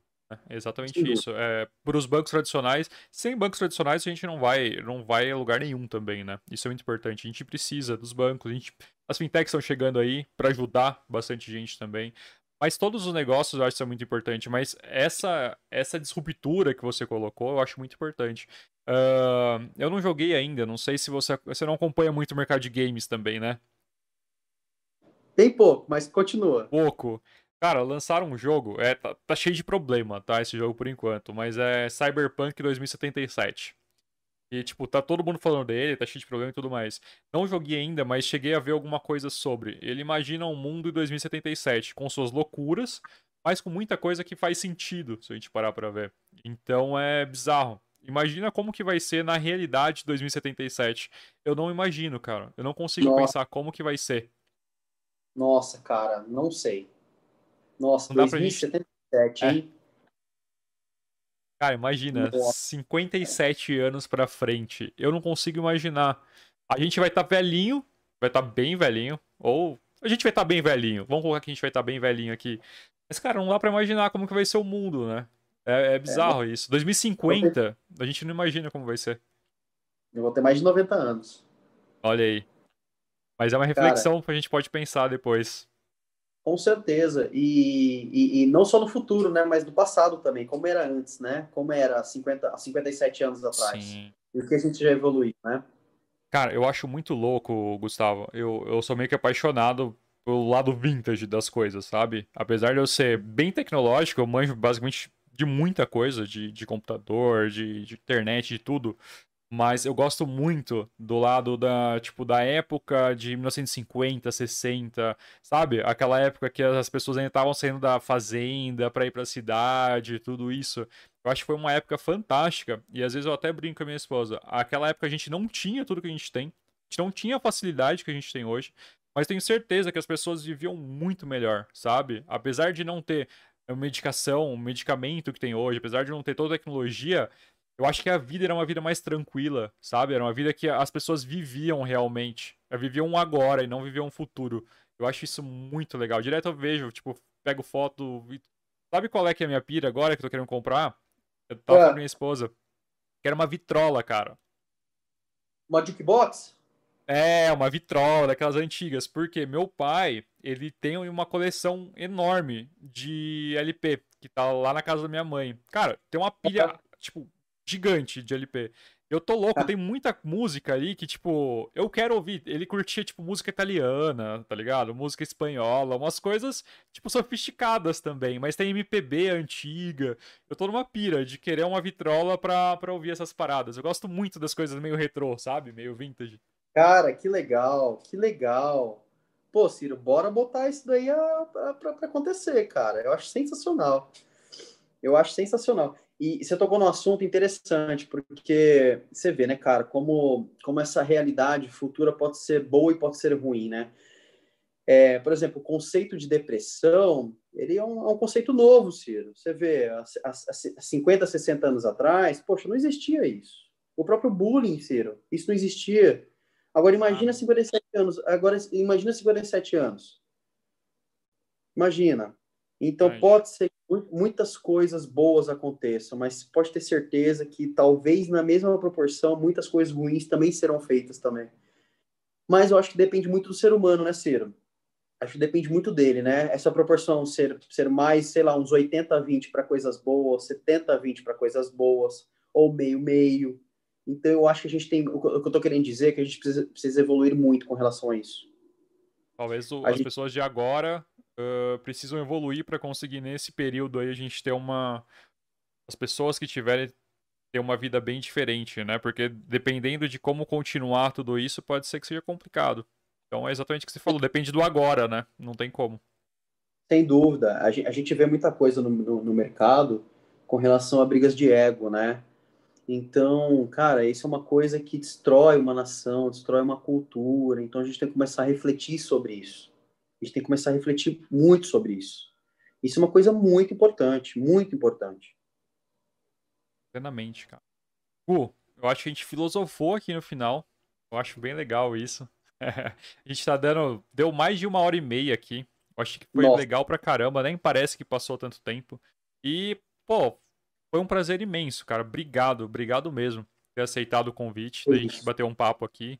E já espero o próximo, tá? Tá mais convidado. A ideia é que, quem sabe, futuramente a gente tenha um espaço legal aí, a gente possa se ver é, cara a cara, talvez comer um lanche enquanto a gente faz um episódio. Mas vamos lá, o futuro espera, cara. Vamos lá, obrigado mesmo e tá mais convidado pro próximo. E vamos lá nesse livro aí também que eu tô empolgadaço. É isso. Ciro, obrigado pelo convite. É, você é um cara que, se eu tiver com a minha agenda lotada, eu abro um espaço para você, tá? Pô. E, e leve isso pro pessoal, porque você faz parte do meu ciclo de amizades, tá bom? Que venha com muita saúde esse, essa criança que você está esperando. É menino ou menina? Menina, vai chamar Alicia. Olha que legal, olha que legal. A minha irmã também tá grávida. Ela vai também vai ser uma menininha, Celina. Como que vai chamar? Então, vai chamar Celina. Lindo, cara. Então, Legal. muito boa sorte, tá? Dá um beijo na esposa. É, sucesso. Cara, você já começou a dar o primeiro passo, isso é fundamental. Fundamental. Não esqueça, não esqueça de como foi meu começo também. Você sabe muito bem disso. Então, muito boa sorte na sua vida, na sua vida pessoal, na sua vida profissional. Não esqueça dos amigos, porque eles estão aqui para crescer junto com você e com você, tá? E eu tô aqui para te ajudar com isso, tá? Então, poxa, super espero o segundo convite e tô aqui para o que você precisar, tá bom? Obrigado pelo convite mesmo, de verdade. Para quem nos escutou, poxa, eu estou à disposição. Quem quiser saber mais sobre investimentos, eu tenho algumas dicas de livro. Poxa, ô Ciro, só, só é, é, rapidinho, tá? Mano, tem todo o tempo do mundo, eu tô, relaxa. Eu tô lendo esse livro aqui agora, ó, que é sensacional. Opa, para cá. Eu tenho que comprar também. Sensacional. Então, quem, quem, quem quiser uma dica de, de, de livro é esse, tá? É, para quem, quem tá ouvindo no Spotify depois, é Mais Esperto que o Diabo. De quem que é, Gu? É do, é, do famoso Napoleão Hill. Famosíssimo, famosíssimo. Ele tem outros livros é, é lançados que são sensacional. Para quem quiser iniciar, é, é, iniciar no mercado de, de, de investimentos, poxa, tem esse livro que eu super indico. O Investidor Inteligente. Ele é a bíblia do cara que está começando agora, tá? Então, é do famoso Benjamin Graham. É, ele é o, é o pai do, do, do, do, Warren Buffett, tá? Ele é o pai do Caraca, Warren Buffett. Pai, entre aspas, tá? Dizem que foi um, um dos articuladores que ajudaram o Warren Buffett a criar a Berkshire Hathaway, tá? Então, é, fico à disposição, tá, gente? Então, se vocês precisarem, pelo amor de Deus. Você ia passar algum é, contato, Gu, também? É, tem meu Instagram, que é Gustavo VDL, meu tem meu, é, tem meu Facebook, que é Gustavo Areias, tem meu LinkedIn, putz, podem me acessar, acessar por lá, podem me, me adicionar. E tem a válvula de escape aí junto com o Ciro. Então, procurando o Ciro, vocês podem me achar também, tá bom? Obrigadão, Gu, obrigado mesmo. Uh, fico até lisonjeado aqui pelo, por tudo. Cara, realmente, é aquilo que, que a gente conversou. Eu entrei lá, te conheci, na verdade, na, na Uniprime hoje, né? E quero levar pra vida, cara. Obrigado mesmo. e vamos trocando ideia. É Fechou? Grande, grande, abraço, tá? Tudo de bom aí pra vocês. Obrigado pra quem nos escutou. Um abraço, gente. Valeu. Tchau, tchau.